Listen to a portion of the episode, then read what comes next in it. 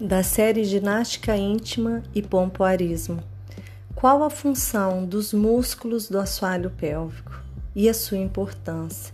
A sua função é sustentar todos os órgãos internos que ficam na cavidade pélvica, sendo eles útero, ovário, bexiga e intestino a sua importância e benefícios. A sua importância vai muito além da saúde sexual, pois quando temos uma musculatura forte, conseguimos obter autoconhecimento, melhora da qualidade de vida, diminuição dos sintomas causados pela menopausa, combate à flacidez vaginal e promove uma maior libido e lubrificação.